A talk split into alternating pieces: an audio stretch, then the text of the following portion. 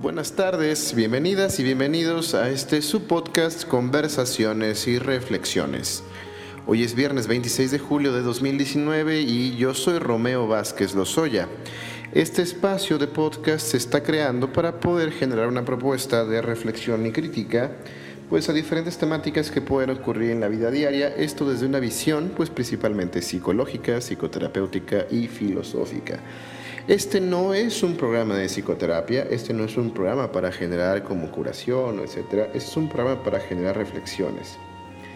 Eh, el objetivo de poder generar ese espacio es que creemos en la idea de que pareciera que actualmente no pensamos en la cultura o no pensamos críticamente en nuestros días de vida, puesto pareciera que hay como una serie de ideas impuestas desde varios esquemas de la cultura, de varios esquemas de la sociedad y de las personas, que en lugar de generar como una posibilidad de reflexión y crítica, parece que solamente nos están llevando a una serie de pensamientos reciclados o a la eh, repetición de ciertos esquemas de conducta que no sabrías o no sabríamos llamarles, eh, si llamarle libertad o no pero que parece que se nos venden con esa, esa perspectiva de libertad. Y bueno, en ese mismo sentido de poder abonar a una libertad o poder construir una libertad o poder ejercer una libertad, estamos creando este espacio para poder generar reflexión. Y con este mismo sentido, Partimos con la frase de que todo lo que en este podcast pueda usted escuchar, todas las ideas, conversaciones, posturas, simplemente son formas más o son otras vías o perspectivas sobre una situación o hecho. No reflejan la verdad y no quiere decir que usted esté obligado a pensar como tal. Entonces, eh, dado a hecho a esto, pasamos a la siguiente parte que es poder eh, comunicar que este podcast, en el sentido de que también es el objetivo poder generar conversaciones y reflexiones, pues eh, intentamos partir de la temática de psicología, la psicoterapia y la filosofía, que son temáticas propias a las áreas en donde me desempeño yo, eh, pero que pues creo que no estamos cerrados. En un momento dado poder abrirnos a temáticas que sí podría yo sugerir que estén centradas en el en la posibilidad de repensar y pensar a la persona, al ser humano y su existencia. ¿no? Yo creo que ahí la filosofía nos va a dar muchísima, muchísimo para cortar. ¿no? Eh, también el objetivo es poder estar eh, invitando a personas para que puedan ir conversando con nosotros a lo largo de los podcasts y los episodios sobre diferentes temáticas y poder generar una serie de reflexiones que puedan pues abonarnos a, generar una idea más compleja sobre X situación. ¿no? Y también para este objetivo queremos poder fundar una comunidad a través de las principales redes sociales como son Facebook, como son Twitter, eh, principalmente para poder ahí recibir como la serie de ideas y propuestas que pudieran estar teniendo como escuchas a este podcast y temáticas que les gustaría como poder escuchar reflexiones o ideas. ¿no? En Facebook pueden encontrarnos como conversaciones reflexivas y en Twitter como arroba conversando y reflexionando. Y bueno, para eh, dar inicio como a este primer episodio, me gustaría presentarme a mí más ampliamente. Mi nombre es Romeo Vázquez Lozoya, yo soy psicólogo clínico por la Universidad de Guanajuato. Soy especialista en terapia familiar, también por la Universidad de Guanajuato y actualmente maestrante en Derechos Humanos por la Comisión Nacional de Derechos Humanos y la Universidad de Guanajuato. Pues he tenido experiencia como psicoterapeuta en privado, en instituciones públicas, en temáticas de violencia, de prevención de adicciones y, y también desde hace algunos años me dedico a la consultoría eh, para trabajar con gobiernos y empresas en materia de temáticas de prevención de riesgo psicosocial, salud mental, etc. Y bueno, el día de hoy a mí me gustaría poder iniciar como esta serie de reflexiones, eh, porque eh, ustedes dirán, bueno, se supone que eso es conversando y reflexionando, y porque solamente está hablando una persona, bueno, ese es el objetivo del día de hoy, poder empezar a dar una eh, apertura para que próximos episodios nos, invite, nos estemos eh, integrando con personas para conversar, pero desde una perspectiva, por ejemplo, teórica, diría una autora que se llama Harlene Anderson, que las conversaciones no solamente son con otras personas, las conversaciones también son internas. Es decir, todas y todos nosotros tenemos una serie de voces internas con las cuales vamos conversando en la vida diaria, ¿no? O sea, uno puede ir por la vida en la mañana cuando vas hacia el trabajo manejando y uno va conversando consigo mismo. Posiblemente va conversando sobre, no sé, lo que está escuchando en la radio, lo que está escuchando en tu canción o lo que tienes que hacer, o vas haciendo una serie de críticas sobre alguna especie de pensamiento que vas teniendo, o incluso a veces pasa que pareciera que hay unas eh, voces que están por ahí, como la voz del enojo, con la que te hablas, te dices, oye, es que estoy muy enojado, oye, pero no hagas tantas cosas, ¿no? Entonces, eh, desde esa perspectiva y esa postura, me gustaría como poder iniciar esta serie de ideas y conversaciones para poder abrir este espacio. Y bueno, para tal objetivo, el día de hoy a mí me gustaría mucho hablarles sobre una temática que atañe pues no solamente a personas en México, sino a personas en muchas partes del mundo. Y esta temática es referente al tema de las violencias. Y bueno, como tal están escuchando, estoy hablando de las violencias, no solamente sobre eh, la violencia, porque el hablar de violencias implica la posibilidad de complejizar el fenómeno y el concepto, porque hemos estado acostumbrados acostumbrados a nombrarla como la violencia. Y hay una perspectiva importante de empezar a complejizar la temática hacia las violencias, puesto el hablar de eh, la violencia parece que nos remite como a una perspectiva clásica y única, donde pensamos que la violencia solamente es pegarle a alguien físicamente, ¿no? Y si bien muchas de las autoridades en materia de gobierno y en materia de propuestas de prevención desde hace ya un par de décadas han invertido mucho en la sensibilización de la población para poder hacer visible que la violencia no solamente es física, sino que también existen otros tipos como la psicológica, eh, la emocional, eh, incluso en temas de género, violencias económicas, violencia referente al, al esquema sexual, etcétera y eh, han hecho poder que salgamos un poquito de la perspectiva clásica, ¿no? Sin embargo, parece que el término en sí de poder solamente reducirlo a la violencia mm, nos limita a poder ver la complejidad y poder extraer como tal la posibilidad de aprendizaje desde las diferentes perspectivas, tipologías y naturaleza de las violencias para poder, pues, no solamente reflexionarlas de una manera más amplia, sino poder generar acciones preventivas y de acción, pues, más contundentes. Y no solamente desde las agendas gubernamentales, sino inclusive desde los espacios privados, como nuestras casas, como nuestras relaciones de pareja, incluso, ¿no? Y, bueno, eh, para esto es importante poder empezar a hablar sobre que eh, la violencia, si bien es tan antigua como la humanidad en sí, ¿no? la violencia es eh, un fenómeno que ha acompañado al ser humano desde su existencia, pero que parece que nace con la perspectiva de la socialización. Eh, algunas personas en momento todavía eh, me han referido que confunden los conceptos de agresión y violencia.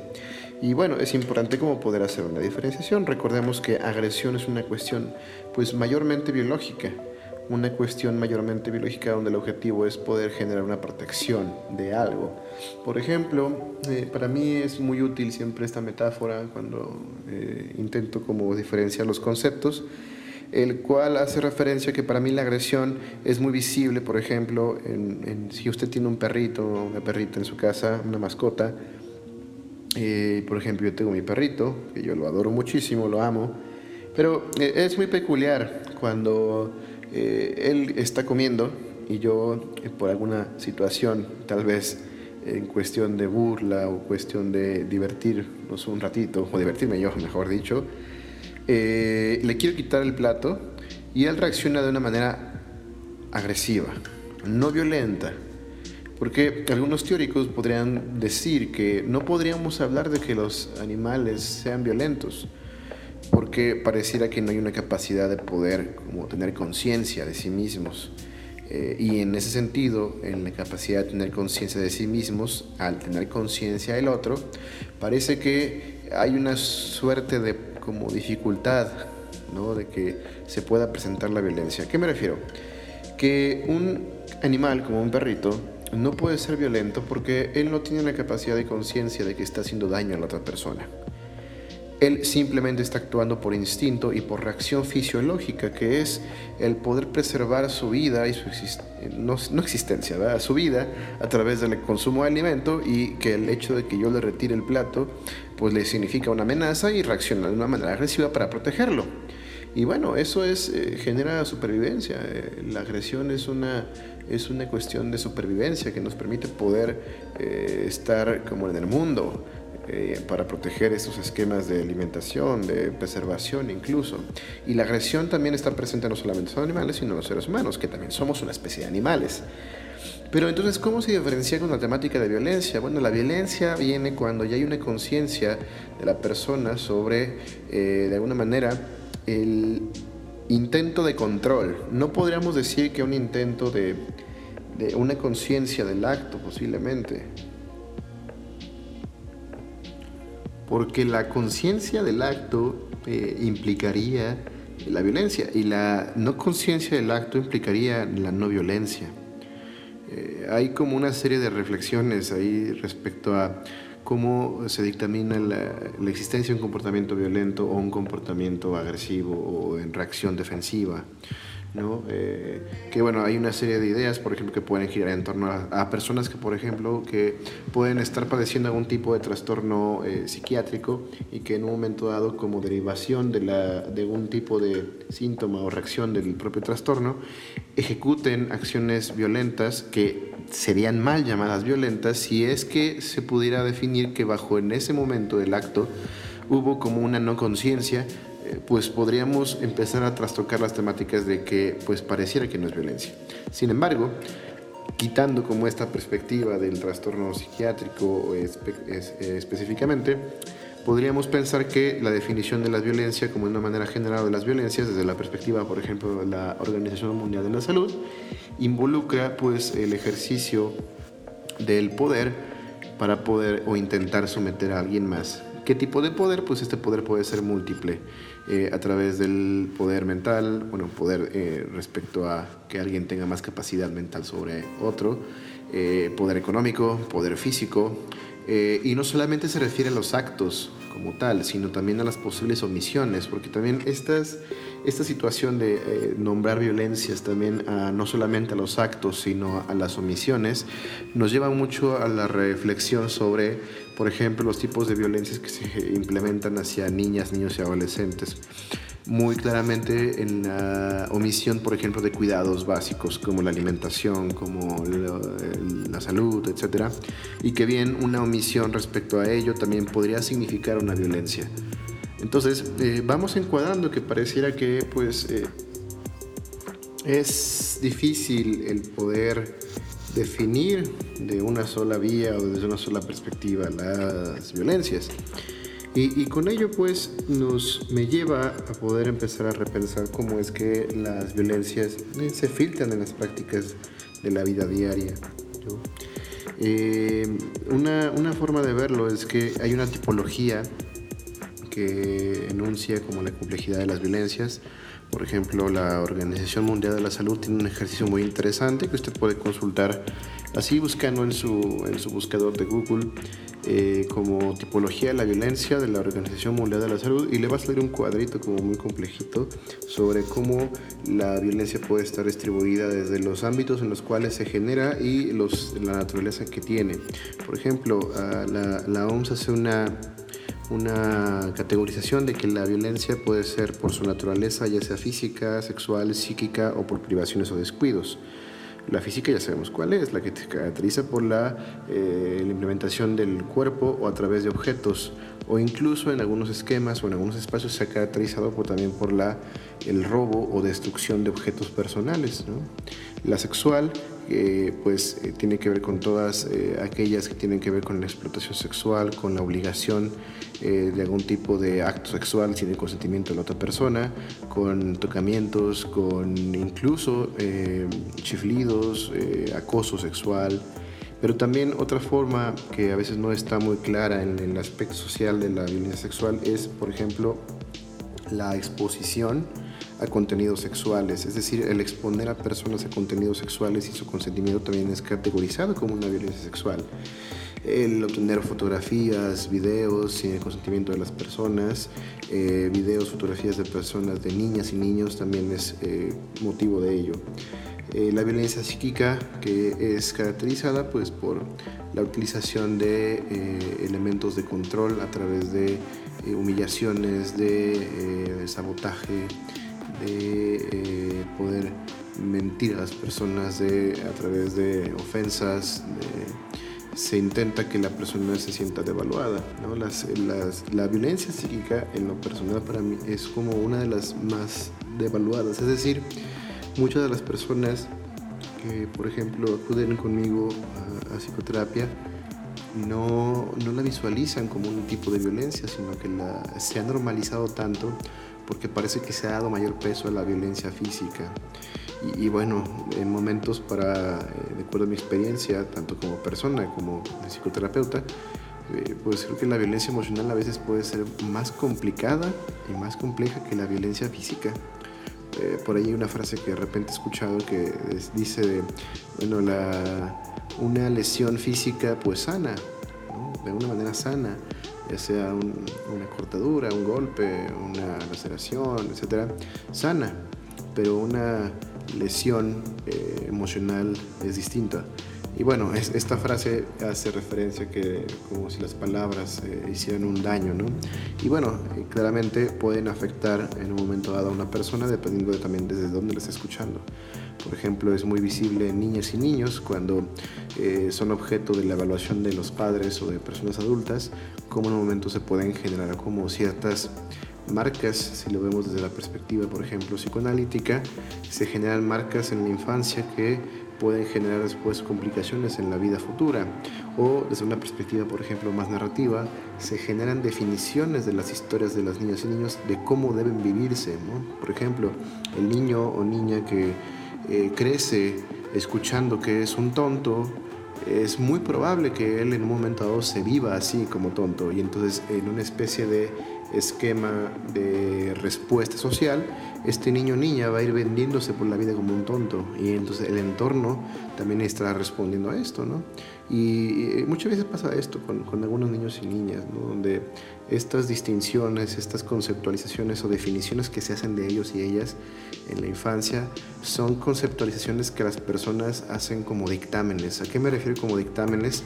Que cuando eh, una persona le da una definición a la otra de cómo es, no se lo dice como de, ah, esa es mi perspectiva, sino se lo plantea desde una forma dictaminante. Tú eres esto. Y, y ese, esa definición parece que es temporal. El ejemplo de cuando a un niño le dicen, tú eres un tonto, ese tú eres un tonto no tiene una definición temporal, es decir, no tiene esta perspectiva de que, ah, tú eres tonto en este momento, o eres tonto hasta mañana, o eres tonto en esta actividad, sino es una definición como de una completud, pareciera.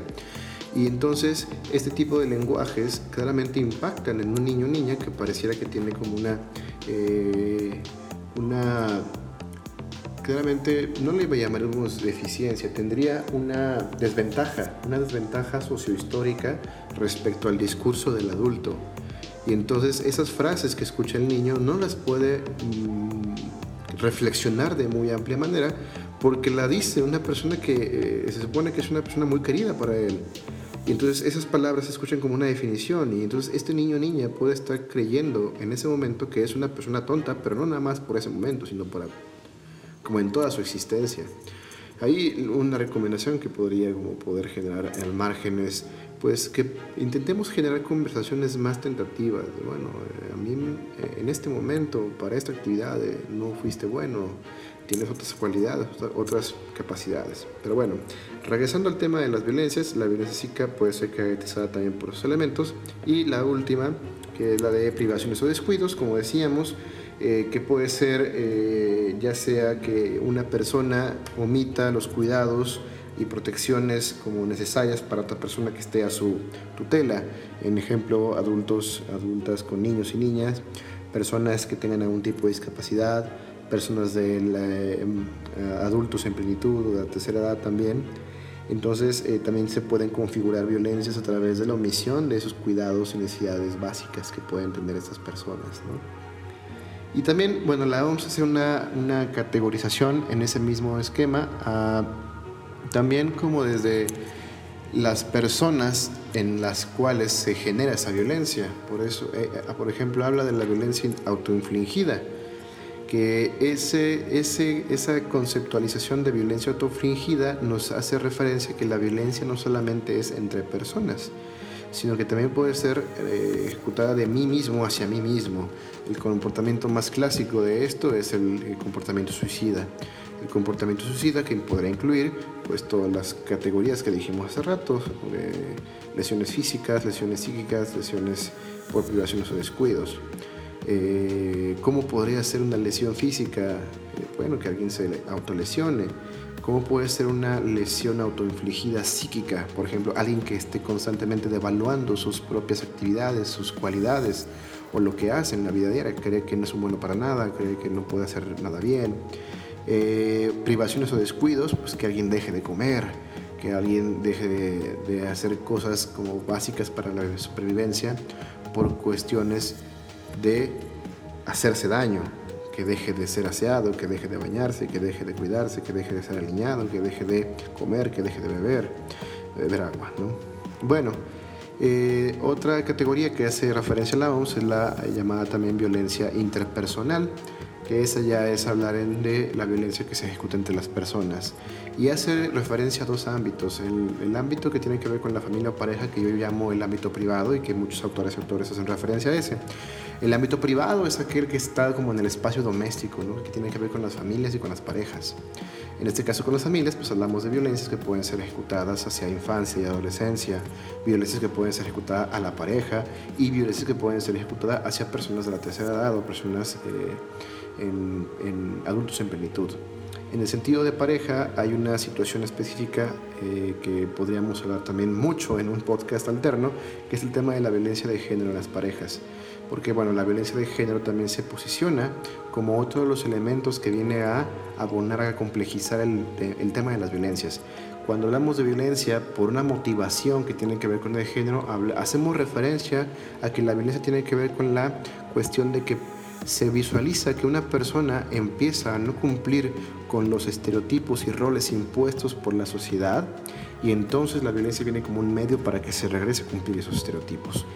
Un ejemplo es en el tema de parejas, imaginemos una pareja heterosexual eh, donde eh, hay como discursos y creencias respecto al machismo y en un momento dado la mujer quiere poder no sé, salir a comprar cosas, salir con sus amigas, amigos, y viene el discurso de la pareja en un tono de violencia al intentar controlar y someter a esta persona, que puede ser a través de las propias naturalezas que ya hablamos, física, sexual, psíquica o por privaciones, que el intento, desde la definición que manejamos hace un rato, que es de someter a la persona. En este caso, en temas de género, de someterla y obligarla a que vuelva a cumplir su rol y estereotipo que se supone que debe cumplir. Y, que no se salga de ese estándar social que parece que en, las, en la cultura actual, pues el estándar social como de eh, validación para que la, la, mujer pueda estar como cumpliendo su estereotipo tiene que ver con la perspectiva de que sea una mujer sumisa, una mujer hogareña, una mujer que se queda en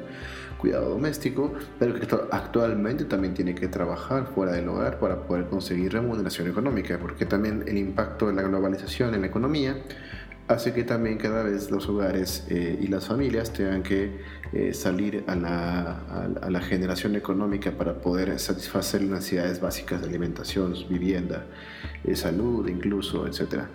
Y, y bueno, entonces vamos teniendo que, desde la perspectiva de la Organización Mundial de la Salud, la situación de la violencia está presente también desde el ámbito familiar y de pareja, pero también hablan de un tipo de violencia que tiene que ver con la comunidad. Este tipo de violencia que tiene que ver con la comunidad eh, hablan sobre la perspectiva de la violencia que se ejecuta en los espacios públicos, en los ámbitos, por ejemplo, de las comunidades, es decir, en las vecindades, en los vecindarios, en las cuadras, entre personas conocidas, que bien pueden ser ejecutadas como, por ejemplo, que la persona que... Eh, que sé que es la que roba ahí en la cuadra o que sé que es la, el vecino que se anda robando los, postes de la luz o que el cableado eléctrico, etcétera, y son personas conocidas donde hay violencias o que hay violencias entre personas familiares o entre amistades o incluso, por ejemplo, en las escuelas, que aquí también habría que hablar de otra tipología que es el tema de la violencia escolar que también es ejecutada en los espacios públicos y tiene que ver con personas generalmente conocidas. ¿no? Y también el tema de la violencia escolar implicaría tal vez un podcast específico para ello. Eh, otra también de las formas en las cuales la violencia puede ser ejecutada en la comunidad es en, ya entre personas extrañas, es decir, personas que no se conocen, que por ejemplo esto categorizaría o entraría la mayor cantidad de los hechos de criminalidad. ¿No? criminalidad eh, en la calle, robo a mano armada, robo a casa habitación posiblemente, eh, que pues son generalmente personas extrañas y desconocidas. ¿no? Y hace una tercera eh, tipología también la OMS con base en, en las personas en las que se da, que habla de una violencia también de tipo colectiva, que está bien puede ser ya sea social política o económica. En ese sentido, la social eh, es entendida desde la perspectiva, por ejemplo, cuando hay una violencia que se ejecuta hacia un grupo específicamente. Eh, por ejemplo, eh, la discriminación puede ser un, esquema social, por ejemplo, la discriminación a personas homosexuales, la discriminación a los afromexicanos. Sí, señoras y señores, tenemos una gran problemática en México de discriminación y racismo muy, muy eh, internalizada, ¿no? Por ahí una encuesta del INEGI del año pasado mostraba cómo eh, la mayoría de los puestos eh, jerárquicos y ejecutivos en México tienen a personas generalmente de tesis blancas y los puestos y trabajos de menor remuneración económica como oficios tienen a personas principalmente con mayores test, test morena, ¿no? Entonces ahí tenemos una gran perspectiva de racismo, de racismo internalizada en nuestras vidas diarias y que no nos atrevemos a ver o pareciera que nos dicen que no existe, ¿no? Pero por ahí siempre están las conversaciones en las familias donde es que su güerito está más bonito, las personas güeritas, es que lo negrito está muy feo, ¿no? Por ahí se puede encontrar también un, experimento muy interesante, no recuerdo si es de INEGI también o, es una asociación civil aquí mexicana, donde niñas y niños mexicanos como entre unos 6 y 10 años les hacen unas preguntas referente a unos, a unos muñecos y muñecas y es referente al color de piel. Eh, se lo platico de manera muy breve, usted lo puede buscar y ver más ampliamente les ponen a mostrarle a dos muñequitos, eh, dos como estos tipos eh, bebés, y uno es de tez clara y uno es de tez morena. Y le preguntan, por ejemplo, a uno, a ver, ¿cuál es el bueno y cuál es el malo? Y dice el bueno, ah, pues el clarito, y el malo, el negrito, ¿no? Eh, ¿Cuál se parece más a ti? Y muchos niños y niñas que están ahí, que son de tez morena, se identifican más con el niño de tez clara, el bebé de tez clara.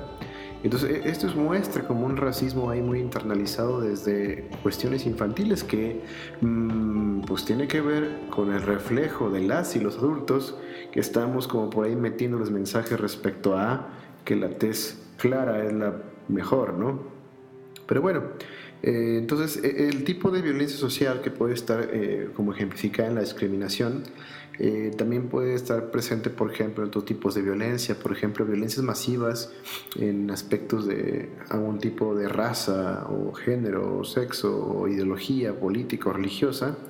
Eh, el genocidio, por ejemplo, de Ruanda, ¿no? de las etnias tutsis y la etnia, eh, la etnia Hutu, de los Hutus. Y bueno, estas este genocidio causó un gran, gran, gran número y esto fue en el 94, eh, si mal no recuerdo la, fecha.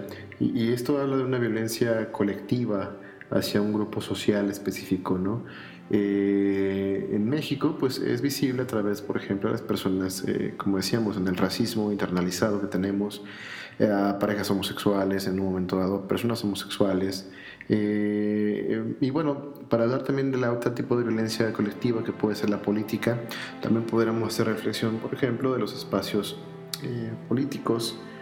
Eh, que aquí hay una, una complejización también más también interesante, ¿no? Porque eh, el, el, ámbito político puede ser entendido de muchas formas, ¿no? El ámbito político como los recintos y las vías eh, políticas como que conocemos de manera oficial, ¿no? Que son los recintos del poder ejecutivo, del poder federal, del poder judicial y del poder legislativo, ¿no?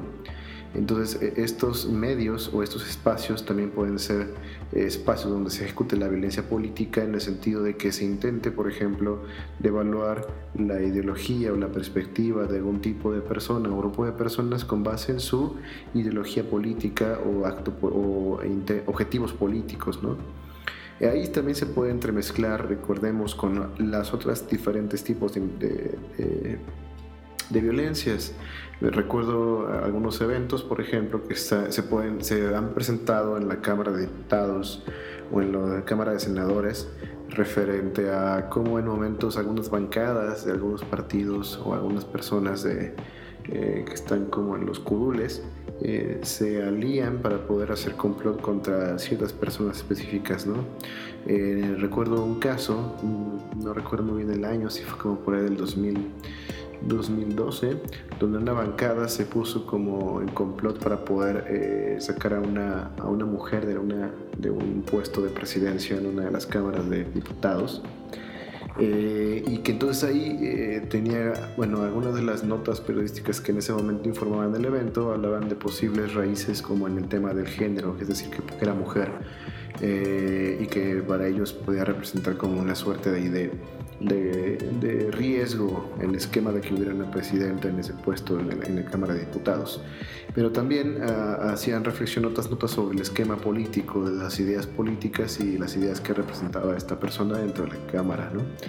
Entonces eh, ahí vamos visualizando una, una posible eh, como construcción de un evento violento en el ámbito político.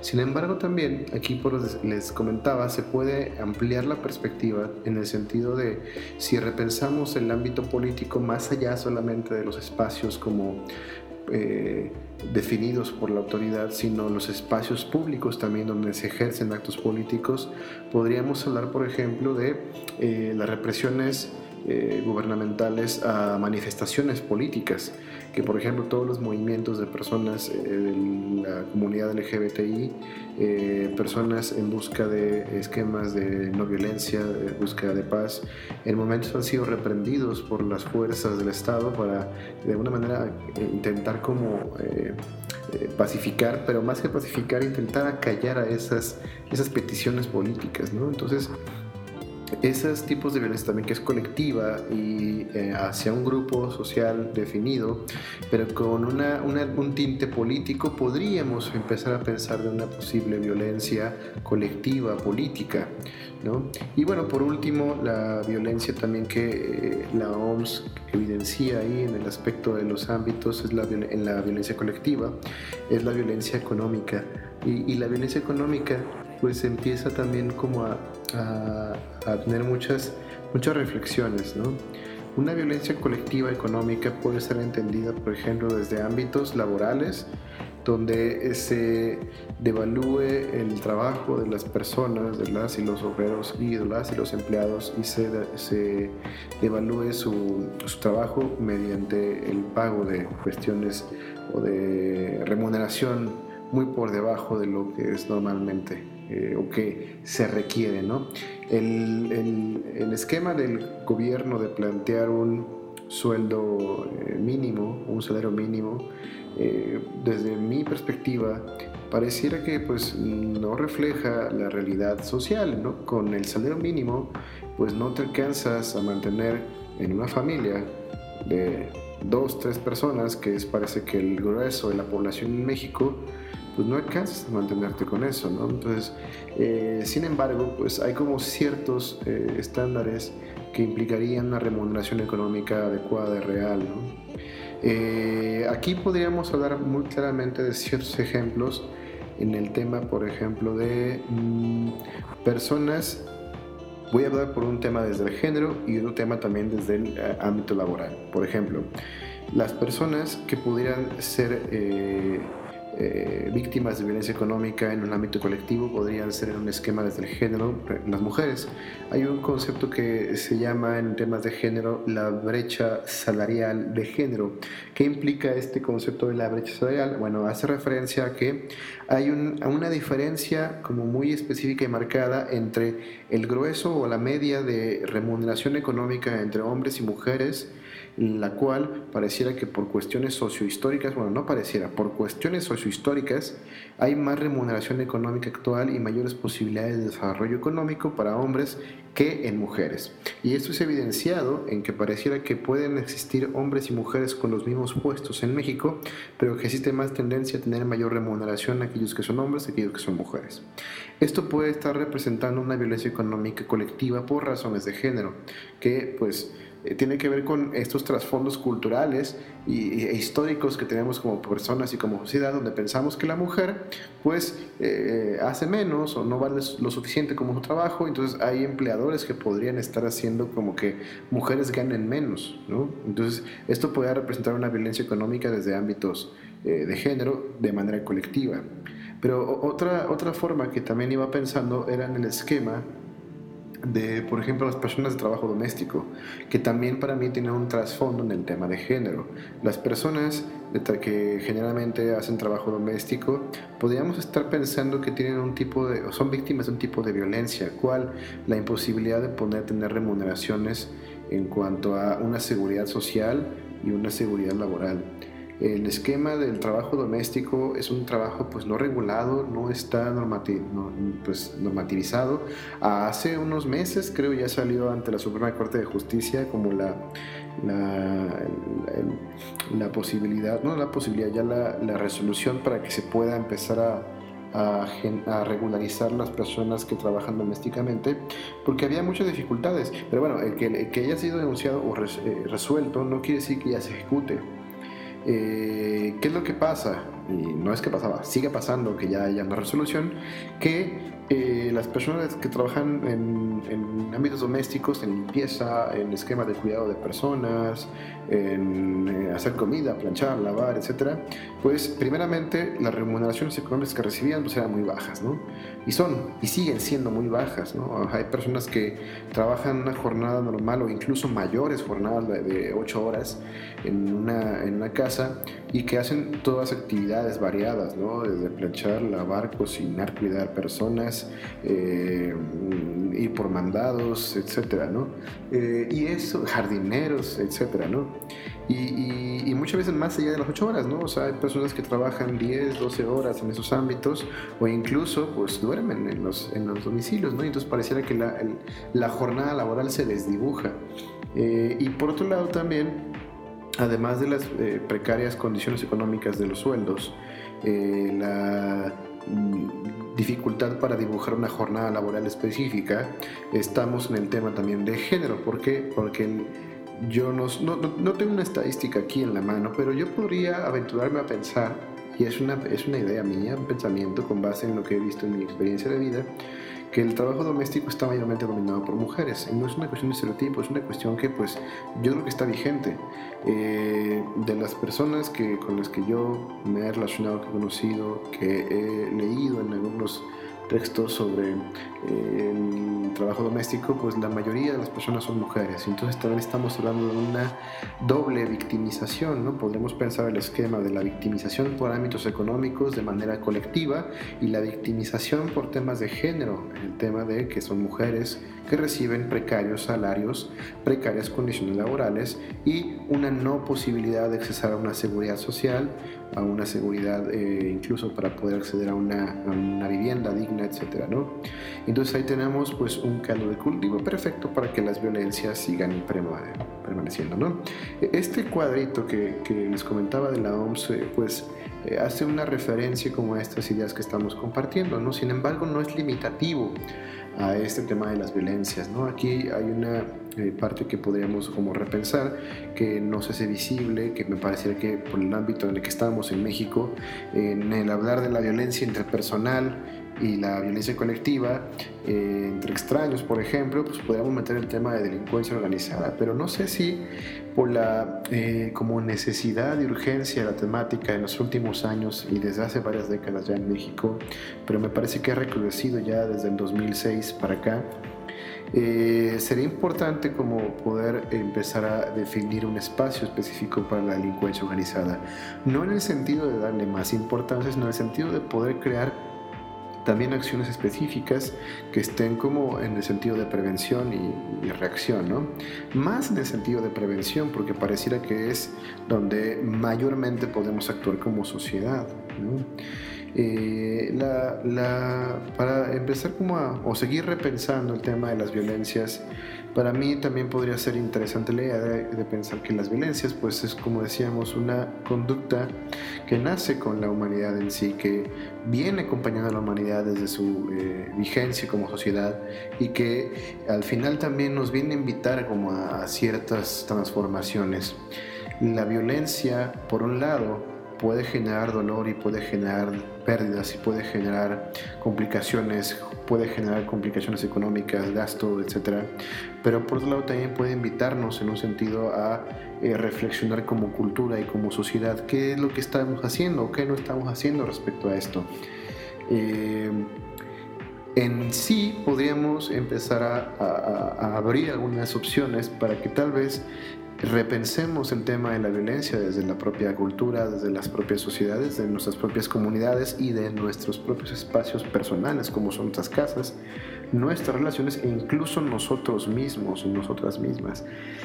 Eh, una, una, perspectiva que yo puedo pensar que podría ser interesante, y es una opción que les dejo ahí en la mesa, es la posibilidad de repensar desde dónde estamos actuando como personas cuando reaccionamos ante un hecho eh, que nos hace como enojar. Que yo creo que para hablar de violencia tenemos que ver también de emocionalidad. La, la violencia como una forma de expresión extrema tal vez del enojo, de la vergüenza, de la tristeza, que no encuentra una vía, por decirlo de alguna manera constructiva, y encuentra la vía a través de la, de la vía destructiva. Entonces, eh, una forma podría ser empezar a repensar la forma en cómo nos han dicho que actuemos. La violencia desde una perspectiva sociológica, pues no es una eh, responsabilidad individual. En muchos momentos donde cuando hay como conductas violentas en los espacios sociales privados, en las casas, por ejemplo, hay una responsabilización directa de la, violencia por eh, en, en, la persona que la ejecuta. ¿No? Y, y generalmente también pues, el esquema judicial centra a, que, a la, a, la, responsabilidad en el tema de la violencia a aquellas personas que las cometen. Y, bueno, eso es una forma que le ha sido funcional al ámbito judicial para poder de alguna manera intentar eh, mandar un mensaje hacia la sociedad y, e intentar también de alguna manera rehabilitar de manera interna o individual a las personas que cometen violencia. Pero eh, sería seguir reduciendo el fenómeno a un aspecto individual e interno. Eh, una perspectiva sociológica diría de que la violencia es un fenómeno social, es un fenómeno cultural que habla de una cultura que normaliza el hecho de la violencia.